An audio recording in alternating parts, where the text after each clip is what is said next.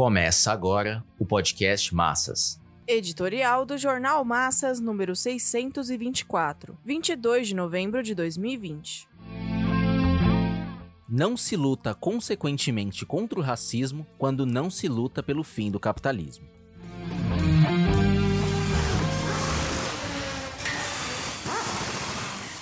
O racismo é uma expressão ideológica da opressão de classe sofrida pelos negros. Toda forma de discriminação social é expressão da opressão de classe. Eis porque o racismo se manifesta contra os negros trabalhadores, pobres e miseráveis. Esse odioso arcaísmo da sociedade de classes não apenas vem sendo preservado, como agravado nas condições de desintegração do capitalismo em que os explorados, em geral, pretos e brancos, arcam com todo o seu peso. A política burguesa se divide entre a que coloca a necessidade de cercear a virulência das manifestações raciais e a que considera desnecessário, por não ver na discriminação e na violência contra os negros, a presença do racismo. O espancamento que levou à morte do operário negro João Alberto Silveira Freitas expôs essa diferença. O governo Bolsonaro lamentou o acontecimento, mas não admitiu o motivo racial. Certamente, diante da repercussão nacional e internacional, o governo racista não poderia deixar de se lamentar como cristão evangélico. Representantes do Congresso Nacional, do Judiciário e da grande imprensa assinalaram o assassinato de João Alberto por dois seguranças patrimoniais do Carrefour como consequência do racismo.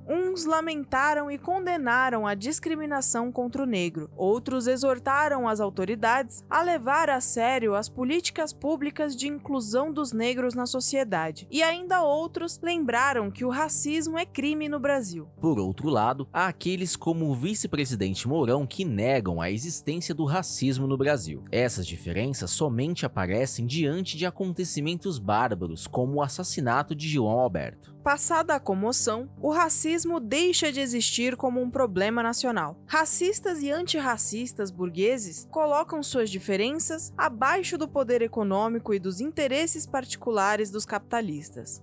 Está mais do que demonstrado que a discriminação do negro é um fator econômico de enorme importância para o processo de exploração do trabalho extração da mais-valia e acumulação de capital. As estatísticas evidenciam a discriminação praticada pelo patronato. No momento de contratar o trabalhador negro e branco, o negro, uma vez contratado, recebe um salário menor. A pobreza e a miséria são mais vastas entre a população preta. O encarceramento e os homicídios atingem muito mais os negros, principalmente a juventude. Na composição de classe, apenas uma pequena camada de negros ascende à classe média, e a burguesia é quase que inteiramente formada de brancos. A classe operária é composta majoritariamente de negros. Somente se leva a sério o racismo se se partir da composição e das relações de classe. Intelectuais e representantes do movimento negro afirmam corretamente que o racismo é estrutural. O que significa,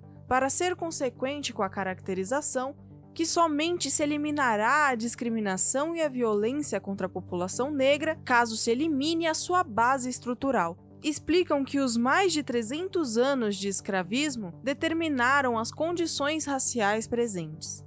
No entanto, se negam a reconhecer que o escravismo pré-capitalista se transformou em capitalista. A condição estrutural do racismo deita suas raízes históricas no colonialismo escravista. Tais raízes permanecem no capitalismo, uma vez que são raízes de classe, de exploração e opressão. Evidentemente, modificadas pelas transformações que levaram à formação do capitalismo no Brasil. A escravidão colonial foi substituída pela escravidão assalariada, o que constituiu o proletariado integrado de pretos e brancos. Há que se dizer ainda que a burguesia branca capitalista deita suas raízes nos senhores de escravos. Essas raízes permanecem vigentes sob a forma da propriedade capitalista dos meios de produção e da exploração do trabalho por meio da qual os negros são discriminados. Eis porque o racismo de fato é estrutural no Brasil. O capitalismo tem de ser transformado em socialismo por meio da revolução proletária para acabar com a discriminação dos negros e com todo tipo de opressão de classe. O programa de reivindicação das massas negras se choca com os interesses da burguesia. Isso porque é parte do programa do proletariado. Trata-se das massas operárias tomarem em suas mãos a luta pelo fim da opressão racial. É sintomático que se constituiu um movimento pequeno burguês antirracista. O ingresso de uma camada de pretos na classe média serviu no passado e vem servindo no presente de base do movimento reformista, em que um dos problemas fundamentais é o da discriminação racial. O PT se encarregou de impulsionar a tese reformista de que é possível solucionar o racismo gradualmente por meio de um governo democrático e popular e adoção de políticas públicas. O Estatuto da Igualdade Racial foi sua principal contribuição. Partidos centristas como o PSOL, PSTU e outros se agarram à questão racial para seguir os passos do reformismo. A farsa da igualdade jurídica se desmancha dia a dia na marcha dos acontecimentos em que o assassinato de João Alberto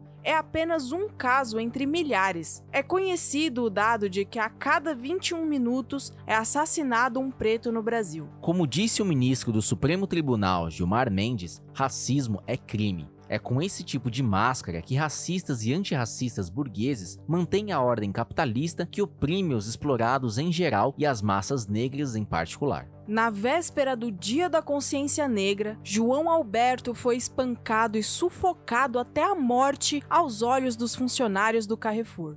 A festividade eleitoreira que a esquerda reformista e centrista preparava foi atingida pelo sangue do operário negro. Seus organizadores não deixaram de cumprir seu objetivo, mas foram obrigados a transformar a passividade festiva em ação de protesto, principalmente em São Paulo, Rio Grande do Sul e Rio de Janeiro. Os eleitoreiros e festeiros continuarão condenando a violência dos manifestantes que expressaram sua revolta depredando o Carrefour. Negam-se a aprender com a violência da burguesia branca contra os explorados negros. Ainda que as manifestações foram limitadas, refletiram o ódio à burguesia representada pelo Carrefour. É pela via da luta de classes oposta à colaboração de classes que explorados negros e brancos enterrarão o capitalismo e com ele a opressão sobre os negros.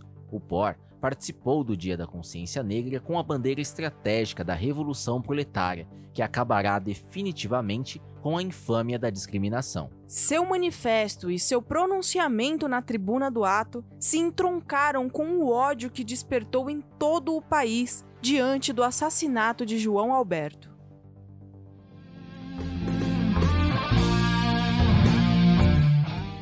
Esse podcast é apresentado pelo Partido Operário Revolucionário, membro do Comitê de Enlace pela Reconstrução da Quarta Internacional. Para mais informações, acesse pormassas.org.